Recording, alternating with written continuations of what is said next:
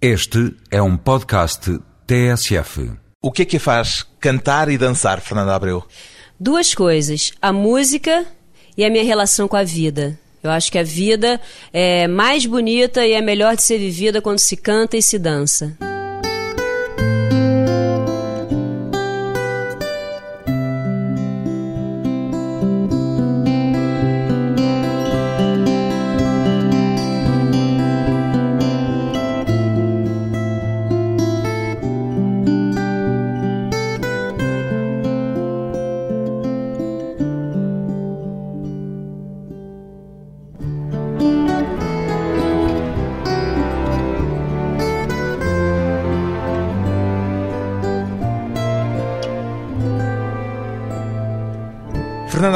45 anos, cantora. O que é que o palco lhe dá, Fernanda Abreu, que não encontra em mais lado nenhum?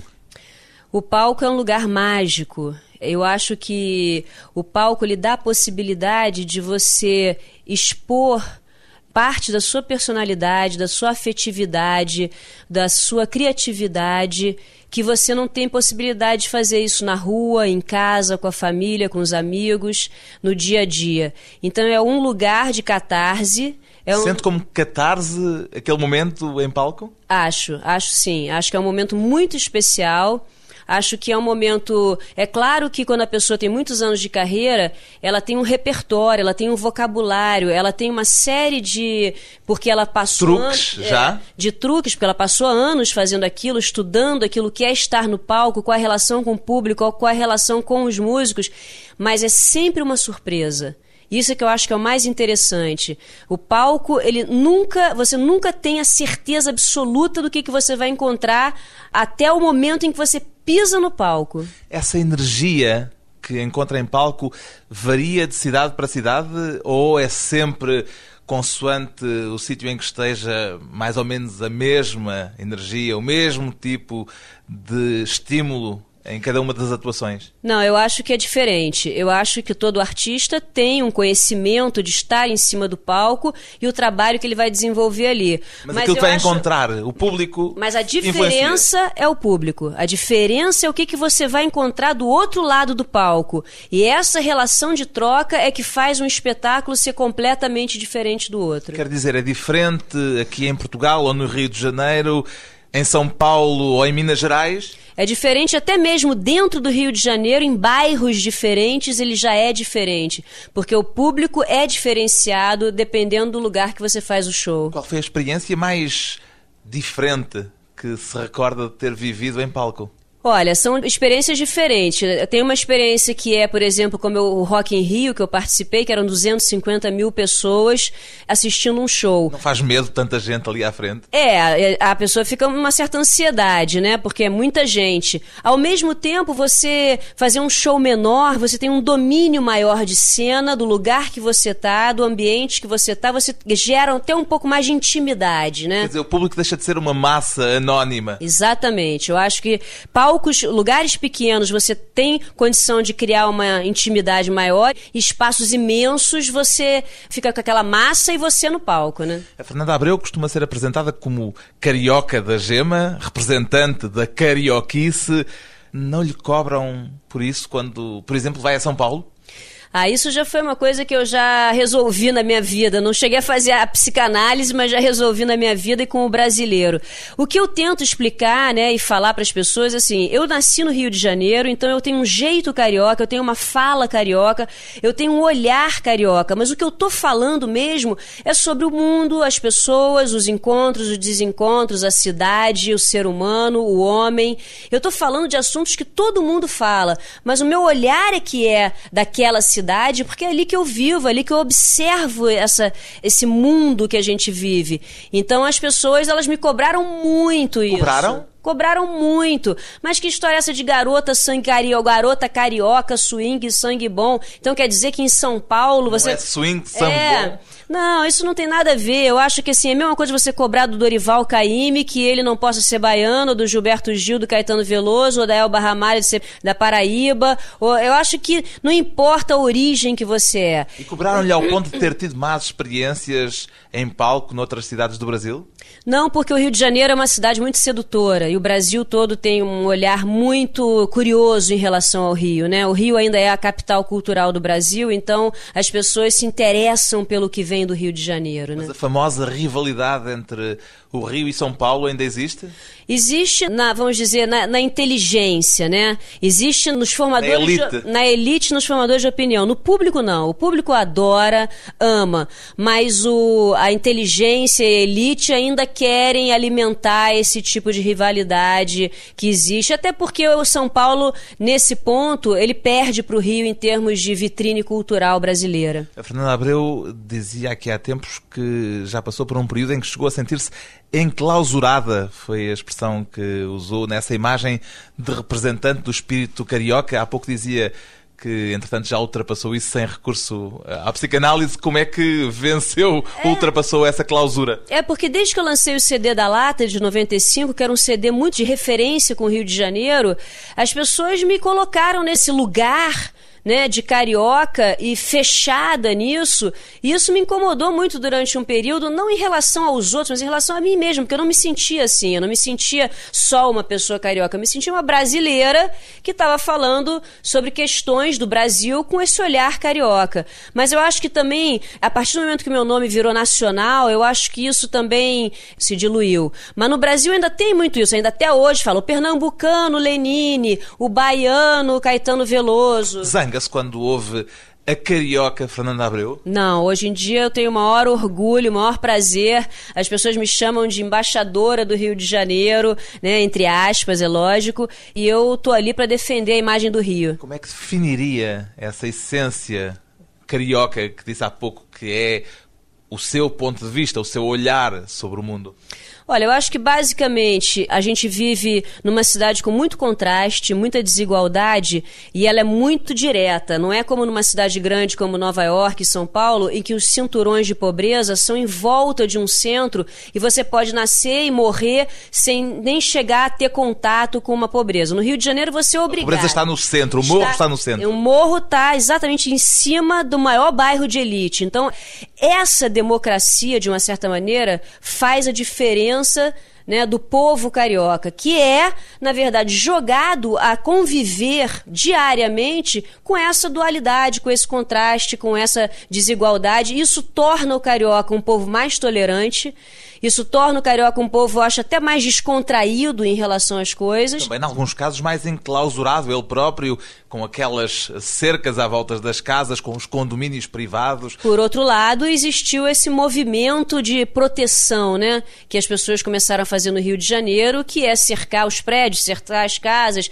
os condomínios fechados e tal. Mas a cultura invade. A cultura entra pelas portas, pelas janelas. Então, por exemplo, o funk carioca, que é uma música que é da favela, né, de preto, de pobre, de favelado, entra pelas frestas dentro do condomínio fechado e você ouve aquilo tocando nas festas das meninas mais riquinhas do Rio de Janeiro. Já lhe aconteceu algum percalço, algum momento de maior eh, dificuldade, vamos pôr as coisas assim em termos eufemísticos, à volta dessa célebre violência carioca que hoje é tão falada e tão presente pelos vistos? Sim, já aconteceram algumas questões comigo. Eu, particularmente, por exemplo, nunca fui assaltada no Rio de Janeiro, mas os meus pais tiveram um carro assaltado e minha mãe foi levada dentro desse carro com os bandidos. Foi uma situação super complicada e difícil. Depois eles abandonaram ela em algum determinado lugar. Mas eu subo as favelas, eu vou nos bailes, eu gosto de circular no Rio de Janeiro, não só na Zona Sul, como nos lugares mais pobres. E eu já passei situações bem inusitadas. Dê um exemplo, ocorre algum... Ah, por exemplo, eu gosto muito de saber o que está acontecendo na periferia do Rio, nas favelas, nos bailes. Então eu saio com o DJ Malboro, que é um DJ de funk, e a gente vai percorrer os bailes. E a gente invariavelmente paramos em blitz de polícias, e é até muito engraçado, porque o Malboro ele é muito conhecido no Rio de Janeiro. Então todas as blitz que a gente passa, ele abre o vidro quando o policial vê ele, ah, DJ Malboro, ok, pode passar. As blitz são as rusgas da polícia, como nós dizemos cá. Exatamente. E assim não lhe É, fazem então- nenhuma Exatamente. Então, assim, pra mim é uma coisa que é engraçada, porque é uma situação de, a princípio, perigosa e de confronto, né? Policiais armados e tal, mas imediatamente aquilo é dissolvido com a presença da cultura, vamos dizer assim, né? Que há tempos uma canção sua foi votada no Rio em segundo lugar na escolha da canção hino, canção ícone da cidade. Surpreendeu-a esta votação? Olha, na verdade me surpreendeu não ter sido o primeiro lugar, porque Ah, o, o primeiro lugar foi Cidade Maravilhosa. Essa não- estava a ganhar a partida, não é? Pois é, isso que a gente, eu fiquei revoltada com isso. Achava que não devia sequer ser admitida a concurso? É, eu acho, porque o Cidade Maravilhosa já é praticamente um hino, né? Devia ser hors concurso. Agora, eu fiquei muito orgulhosa, porque tinham músicas que eram clássicos, como três músicas do Tom Jobim, Zequete, quer dizer, clássicos Samba da do música. Avião, pra É, clássicos da Garota de Ipanema, clássicos. Sim, Garota de Ipanema, claro, É. acima de tudo. Você imagina. A sua bateu o Garota de Ipanema. Bateu, foi segundo lugar depois de Cidade Maravilhosa. Continua a ter de cantar em todos os concertos este Rio 40 Graus. Essa música não pode faltar nunca. Quero ouvir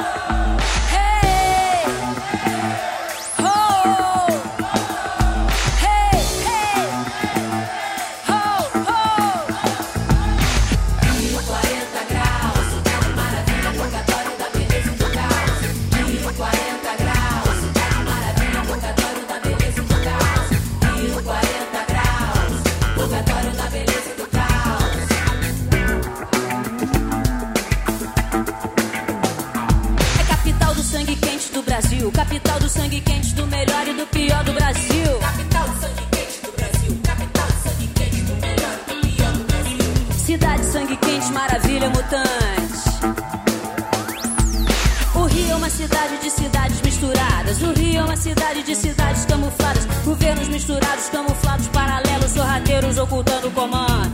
Diz: Submundo oficial. Submundo bandidaço.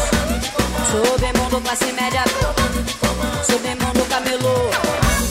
Sob máfia manecore. Sob máfia de boate. Submundo de madame.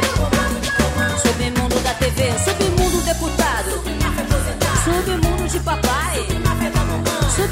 Vovó. É, Submundo dos filhinhos. Na cidade sangue quente, na cidade maravilha. É. Rio 40 graus, cidade maravilha, purgatório da beleza e do caos. Rio 40 graus, cidade maravilha, purgatório da beleza e do caos. Rio 40 graus, purgatório da beleza e do caos. É. Rio 40 Graus, na energia de Fernanda Abreu, que vai voltar, depois de uma pausa breve, às origens portuguesas.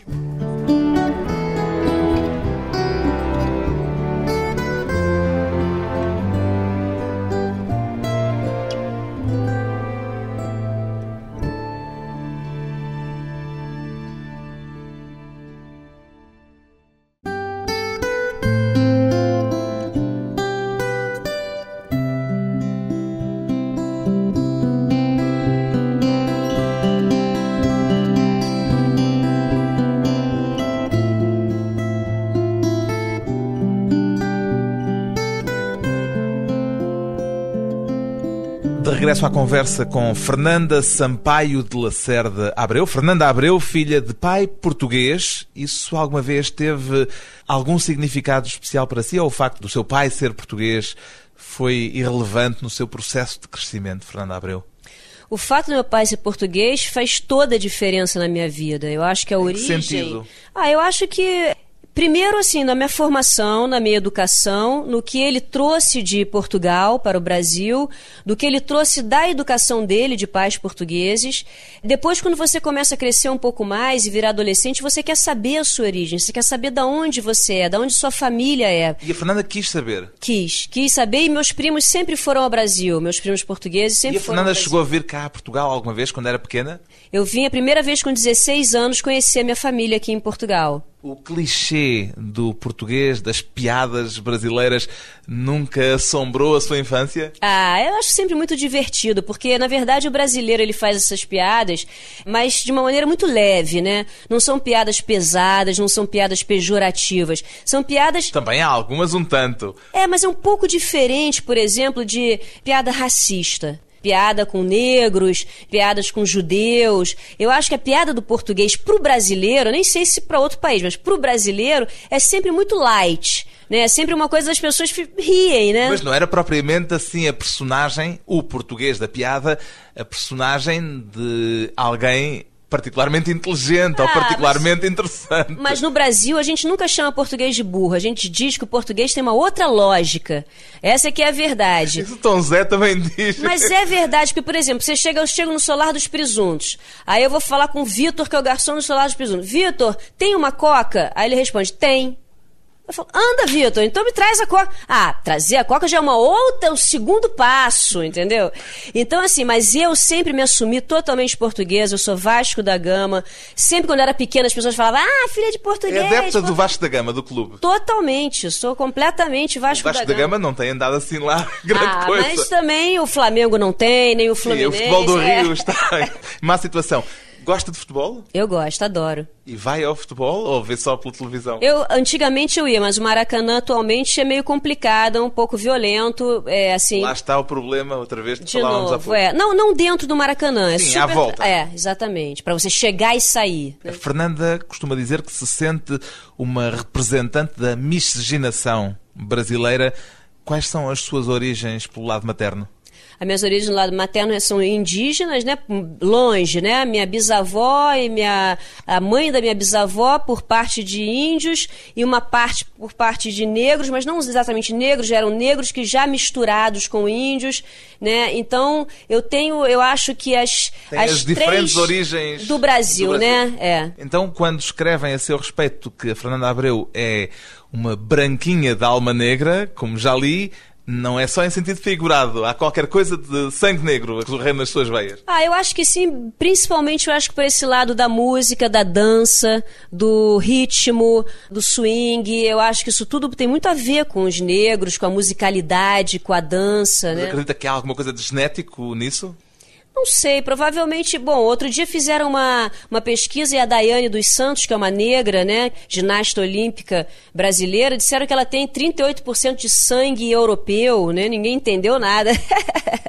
Bem, em todo caso, o que é facto é que o ritmo e a música negra, essas sim estão no seu corpo. Como é que as adquiriu, uma vez que a genética é aqui talvez um terreno complicado, deixamos isso aos cientistas. É, eu acho que na verdade a música negra, ela, ela entrou muito forte assim na minha formação musical pela dança.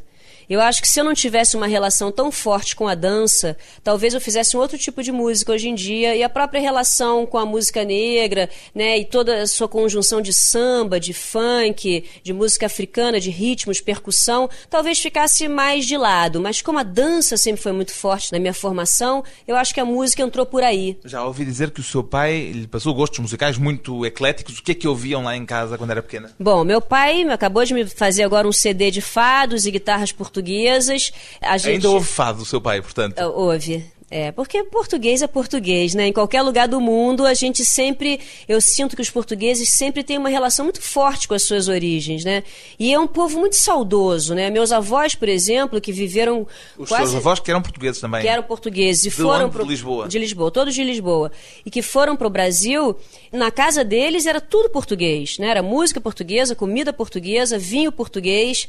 Eles mantinham uma tradição portuguesa mesmo no Brasil, né? Então era, ó, oh, Fernandinha pra cá cá, ó, oh, Fernandinha pra lá. Então ficaram lá, viveram 50 anos ainda falando com sotaque e acento português de Portugal. Nunca perderam, nunca ganharam aquele sotaque carioca? Nunca, nunca, nunca ganharam. Com que idade é que Fernanda começou a fazer música? Ah, eu acho que eu tinha uns 13 anos já nos festivais da escola. Eu tocava violão, cantava, defendia músicas do meu irmão. Meu irmão também é músico, compositor. E então, desde de pré-adolescente. Já ouvi dizer que a primeira vez que se viu em palco foi para aí com 10 anos, mas era na dança? Mas aí era na dança, exatamente. Eu fazia uma peça de teatro chamada Jardim das Borboletas, em que eu era bailarina, uma das borboletas. Eu tinha 9 anos de idade. Foi a primeira vez que eu ganhei um cachê na minha vida. Eu achei incrível, é. O facto de ter feito dança durante muito tempo foi importante para a música que faz hoje? Ah, totalmente totalmente. Eu acho que a minha música tem completamente a ver com a dança. Não existiria essa música que eu faço hoje se eu não fizesse dança. Como não existiria a música que eu faço hoje se eu não tivesse feito sociologia, arquitetura. Eu acho que eu tenho uma relação do homem com a cidade, com as minhas letras e com, da maneira que eu enxergo o mundo e coloco isso nas letras, vem muito da minha formação também né, acadêmica. E aqueles acho. seis meses em arquitetura por exemplo, para a importância que dá ao espaço cénico do palco em que se movimenta determinaram alguma coisa? É, eu acho que basicamente é a noção de urbanismo, né? Assim, da cidade, da cidade também como um corpo humano, suas vias, suas veias. Eu acho que tem uma relação que interessante. Por que foi para a arquitetura? Foi ah. influência familiar? Bom, eu fazia dança, já fazia, era formada em balé clássico. Meus pais insistiram muito para eu fazer uma universidade. Eu não sabia o que eu ia fazer. Eu fazia música, fazia dança. Meu pai falou: "Você desenha tão bem" segue o caminho do teu pai, vai fazer arquitetura. E aí eu fui fazer arquitetura e adorei, mas o problema Adorou? é que tinha matemática. seis meses. O problema é que tinha cálculo 1, 2, 3, 4, 5, 6. Eu não aguento matemática. Ficou lá seis meses. Fiquei lá seis meses, fui embora e fui fazer a sociologia. sociologia também tem matemática. Pelo menos tem estatística. Não, só estatística. Pois. Que era a parte mais chata, inclusive. Aí eu fiz três anos não na universidade. Não chegou a concluir a Não cheguei, foi, talvez seja a maior tristeza dos meus pais não ter concluído a universidade. Por que é que escolheu a sociologia? em particular? Ah, eu gostava muito de política na época, né? O Brasil estava saindo da ditadura, era abertura política. Eu gostava muito era de. Era ativista em é, termos políticos? Eu gostava de movimento estudantil, eu participava de movimento estudantil. Então, para mim, gostava de ler. Então, eu achava que era interessante eu me aprofundar naquelas questões daquela época, né? Ler Lenin, ler Engels, ler Marx. Então, Leu isso tudo? Aham. É, fez muito bem para minha cabeça. Ficou alguma coisa aí? Ficou bastante coisa. Eu não digo que eu sou uma pessoa de esquerda, porque eu acho que essa definição de esquerda e direita hoje é muito confusa. Mas eu sou uma pessoa que ainda luto pela justiça social, né? Na sua música isso transparece? Transparece, não de uma maneira militante, porque eu acho um pouco chato fazer uma música panfletária, mas eu acho que as minhas músicas, elas refletem, sim, uma preocupação, né, entre, não é exatamente uma preocupação, mas uma reflexão sobre o mundo que a gente vive. Afastou-se da sociologia quando começou a fazer a música a sério, quando entrou para a banda Blitz, Exatamente, eu não consegui nem voltar para a universidade para trancar a matrícula. De... Portanto, a música tomou conta de si e do seu caminho. Atropelou. Atropelou por por completo. No disco ao vivo agora recupera um antigo êxito da Blitz. Porquê é que nunca mais tinha tocado nesse património? O que acontece foi o seguinte, eu fui chamada para entrar na Blitz, né? Eu tinha 19 anos de idade, eu não compunha, então eu fui para Blitz, eu fazia backing vocal. Quando a Blitz terminou em 86, eu resolvi fazer meu próprio som. E o meu próprio som era muito diferente da Blitz, né? Fez questão de se afastar daquele Não, passado foi que tinha quase, vivido. Foi quase que natural. Quando eu lancei meu disco em 1990, que era um disco de música dançante, foi um disco de uma certa maneira até, um, eu acho que um disco marcante para a época, um primeiro disco, vamos dizer assim, de dance music brasileira e tal. As pessoas também nem me identificavam mais, né, com a Fernandinha da Blitz. Já era a Fernanda da carreira solo. Então, então agora por que é que foi recuperar? Pois é, aí demorou 20 anos depois, a MTV então me chamou, quer dizer, depois de 16 anos de carreira solo, a MTV me chamou me convidando para fazer esse projeto. E quando eu estava no processo de ensaio no estúdio, eu comecei a perceber que esse projeto, na verdade, ele estava dando conta do apanhado da minha carreira. E eu quando olhei para trás, vi que a minha carreira, na verdade, não começou em 1990, começou em 1982. Falei, ah, se existe um momento perfeito, certo, para eu fazer uma homenagem à minha primeira banda, é esse projeto. É agora. E agora sente-se a dois passos do paraíso, Fernanda Abreu? Com certeza, dois passos do paraíso. Mais perto ou mais longe do que quando estava na Blitz no início da sua vida musical? Olha, talvez até mais perto, né? Por um lado. Quer dizer, o paraíso a gente não vai chegar nunca, por isso que a gente está sempre a dois passos do paraíso, né? Mas eu acho que eu já consegui conquistar bastante coisa na minha carreira solo e eu me sinto feliz, né? Tem muita coisa pela frente ainda, mas eu acho que a minha trajetória tem sido bacana, né? Ainda assim, sempre a dois passos do paraíso. Com certeza. Longe de casa, há mais de uma semana, distante do meu amor. Será que está me esperando? Fico aqui sonhando,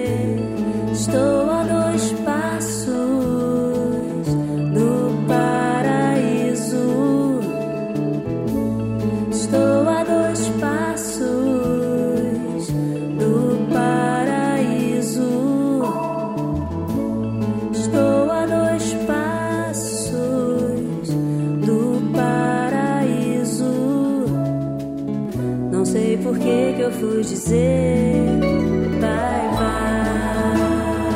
Fernando Abreu a dois passos do paraíso, revisitando o repertório da banda onde passou a dedicar-se à música a sério. Depois de mais um breve intervalo, voltamos justamente com Fernando Abreu no baile funky.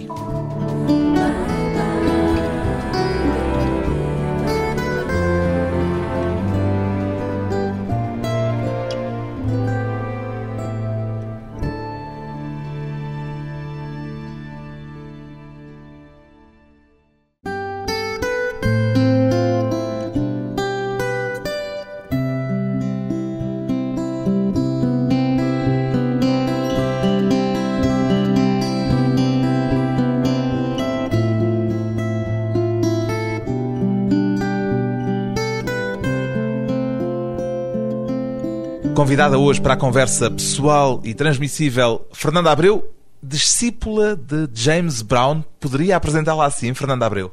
Olha, eu acho que o James Brown foi um dos caras mais importantes na música pop, na música negra E mais mundial. importantes para si. É, porque foi um cara que você pode hoje em dia você ele começou no final dos anos 50 já transformando o rhythm and blues numa outra coisa que viria a se chamar funk americano. Depois ele hoje em dia todo mundo do hip hop do rap do R&B ainda tem ele como referência. Quer dizer é um, eu acho que é um grande artista. E para mim é, foi uma pessoa que na verdade de cara eu tive uma identificação da dança que eu achava fantástico o jeito que ele dançava. Aquilo me tomou de tal maneira que eu achei. Primeiro, mais uma vez veio a dança, para depois eu entender que música era aquela, ouvir aquilo ali. Então foi realmente um marco, assim, para mim. Quando eu E tinha ainda é 10 um marco? anos. É, ainda é. Ainda é. Eu acho que o James Brown é um patrimônio universal da música. Lembra-se da primeira vez, ia falar dos 10 anos. Foi a altura em que viu pela primeira vez o James Brown? Exatamente, na minha festa de 10 anos, eu tava fazendo. Minha mãe fez uma festa. Festa de aniversário. Minha festa de aniversário na Portanto, minha sabe casa. o dia exato em que o James Brown entrou na sua vida. Dia 8 de setembro de 1971. Fiz 10 anos, era uma festa grande que tinha na minha casa e eu estava vestida com macacão de veludo molhado, verde, meio na moda dos anos 70, quando eu ganhei de presente um LP chamado That It Is, do James Brown, e botou na festa aquela música e todo mundo saiu dançando e a partir dali eu fui catar as coisas, fui procurar. Era o seu primeiro disco ou já tinha tido discos antes? Não, eu só tinha tido um compacto que eu tinha comprado antes, que era dos Mutantes, de uma música chamada Top Top. James Brown era uma figura controversa. Esteve preso, É. teve uma série de peripécias numa vida cheia de histórias. Interessa-lhe a personagem também ou só lhe interessa a música? Não, só me interessa a música. A personagem nem por Não, isso. não, porque essa parte toda pessoal, eu acho que se você for analisar cada um, você vai ver que cada pessoa tem os seus defeitos, cada pessoa teve os seus problemas e tal. Então isso pra mim não me interessa não. Isto era para lhe perguntar se a associação do funk casos mais polémicos, se é uma associação ocasional ou se faz sentido, se há de facto uma ligação entre o funk e, uma certa controvérsia que às vezes alimenta os média, outras vezes é mais do que isso até. Não, faz sentido. Faz sentido principalmente a grande questão, o ponto nevrálgico do funk se chama preconceito. Quer dizer, a partir do momento que a gente vive na sociedade brasileira, uma sociedade que foi escravocrata, né, que hoje em dia os ainda tendo uma situação muito complicada no Brasil, quando você joga pra mídia uma música feita por pobre, por preto, por favelado, com uma poesia que não é letrada, que não é literária, que não é universitária, assuntos polêmicos até, né, de fundo sensual ou sexual, ou até mesmo hoje dizem que tem o funk proibidão, que reflete Que é o funk proibidão? é, o funk proibidão seria um funk que estaria refletindo, por exemplo, a atuação da violência nas favelas, né? O tráfico, É o tráfico de drogas e etc. Não é uma música do traficante, porque o traficante não faz música, mas é uma música que estaria refletindo como é que aquela comunidade estaria lidando com a situação do e o tráfico. funk faz isso hoje no Brasil? Hoje a gente tem vários funks no Brasil. A gente tem o funk melody, que é um funk mais aceito pela classe média, que é um funk mais romântico. Light. Light, a gente tem o funk proibidão, tem o funk sensual, tem o funk de raiz, que é um funk que eu gosto mais, que fala mesmo, tem um pouco mais de consciência social. A gente tem vários tipos de E funk. o seu hoje. funk, onde é que o encaixaria? Ah, o meu funk não é nenhum desses, porque na verdade eu tenho uma formação muito mais elaborada nesse sentido. A minha relação com o funk carioca são duas. Uma musical, no que me interessa em termos de batida, de sonoridade, de possibilidade de mistura. E a outra mesmo sociológica, né? Que eu acho que a, é, a gente tem que lutar contra o preconceito. Então, se Ainda o- se mantém o preconceito? Sim. Então, se o funk é uma música feita, uma expressão autêntica, feita pelos cariocas, pelos brasileiros, por que está sempre dizendo que não e que ele não existe, que é uma porcaria? O funk hoje em dia me faz lembrar o samba nos anos 30. Os sambistas nos anos 30, eles eram tidos como marginais. né? Eram presos, parecia um preto com violão, era preso. O samba hoje é tido como é, a música oficial brasileira, né? Então eu não vou chegar ao, ao exagero de dizer que o funk será a música oficial do Brasil daqui a, a alguns anos, mas com certeza o funk tem um caminho enorme pela frente. Né? Hoje em dia o funk está estourado na Europa e aí sim a volta dele para o Brasil já tem uma outra conotação. Parece que para o brasileiro esse tipo de cultura de periferia tem É que preciso primeiro sair. é preciso sair, agradar no primeiro mundo para quando voltar entrar numa outra via para o brasileiro. E o seu funk, sente que também já foi alvo ou é alvo desse preconceito de que fala em relação ao funk carioca? Muito menos, né? Muito menos porque eu sou uma pessoa que faço música pop, sou branca, sou de classe média. Minha situação já é bem diferente, né? Eu tenho, na verdade, uma referência, eu coloco umas referências de funk. Nesse CD eu fiz uma homenagem direta ao funk carioca. Mas também há samba e também há hip hop. Lógico, exatamente. Dance music, hip hop, é samba, exatamente. Então não é exatamente o funk carioca feito pelo favelado. A sua ideia é misturar É. tudo o mais possível. É verdade. Eu acho que... Miscigenação também da música. Exatamente. Eu acho que aí é que a gente consegue transformar e trazer uma coisa nova e gerar uma coisa nova e reinventar estilos e misturando e você vai reinventando novas batidas, novas levadas. A que é que se deve esse preconceito de que estava a falar ainda agora? Ah, acho que é um preconceito social e racial no Brasil mesmo, né? Eu acho que, assim, a partir do momento que você assume que o funk carioca é também um espelho da nossa cultura, é você obrigar o brasileiro a se olhar no espelho e se ver um pouco pobre, um pouco preto e um pouco favelado, e nenhum brasileiro quer se ver assim. É né? isso que canta, de resto, É. numa das eh, músicas deste disco. É verdade. O que é que são os bailes funky? Fernanda Abreu? Ah, são festas populares fantásticas. Mas são festas no morro? É, são festas. Nas favelas? Antigamente eram festas nos clubes no asfalto. Mas o funk sempre foi muito reprimido. Então eles fecharam todos os bailes de asfalto e os funks foram obriga- os bailes foram obrigados a ficar dentro das favelas no Rio de Janeiro. O que também levou o funk a uma certa guetificação. Porque antigamente ele era mais, ele tinha uma circulação maior entre asfalto e morro. A partir do momento que ele foi empurrado para o morro e saiu do asfalto, ele também ficou um funk muito mais favelado, vamos dizer assim.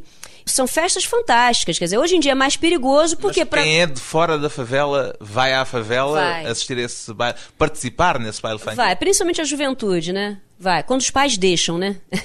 Porque muitos pais não deixam, não querem que o filho vá, ficam com medo, acham perigoso, etc. E é perigoso, estava dizê-lo agora. Às vezes é. Às vezes é porque a gente nunca sabe se a polícia vai invadir, se uma outra facção vai invadir. Então, a melhor coisa que a gente tem feito agora no Brasil, eu com algumas pessoas que são realmente do movimento funk carioca, e eu, na verdade, como, vamos Ah, dizer. é um movimento funk carioca? É, existe. Um Existe. movimento de músicos ou não só de Um músicos? movimento basicamente de DJs e MCs que vão à Câmara dos Vereadores pedir para, na verdade, se oficializar os bailes funks, né? Para realmente ficar uma situação regrada, né? Que as pessoas possam ir com tranquilidade, que existam detectores de metal. Quer dizer, fazer uma coisa para que exista o baile funk e que ele não fique nessa clandestinidade, nessa marginalidade. Vamos então ao baile funk com Vamos. Fernanda Abreu. Acabaram com o baile funk. Tinha muito preto e branco,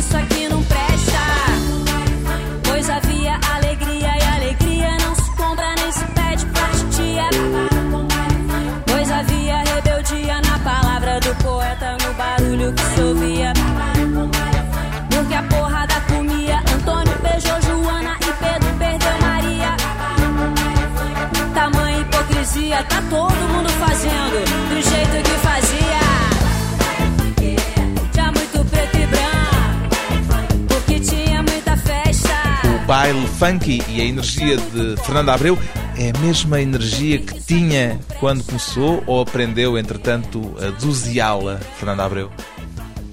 Ai, não sei se eu aprendi, não. Eu acho que ainda não consigo ter as rédeas dela, não. Eu tenho bastante energia, eu sou. Eu, eu acho que nesse ponto, eu acho que todo brasileiro tem essa energia toda mesmo. Mas eu acho que por causa da minha música, da dança, eu sou uma pessoa que realmente ainda tenho muita energia. Cada disco. Mas ainda é como quando começou? É, eu acho que cada disco que eu lanço é como se eu estivesse começando tudo de novo. Uma energia pessoal, mas transmissível, a da brasileira Fernanda Abreu, agora em disco e em DVD ao vivo.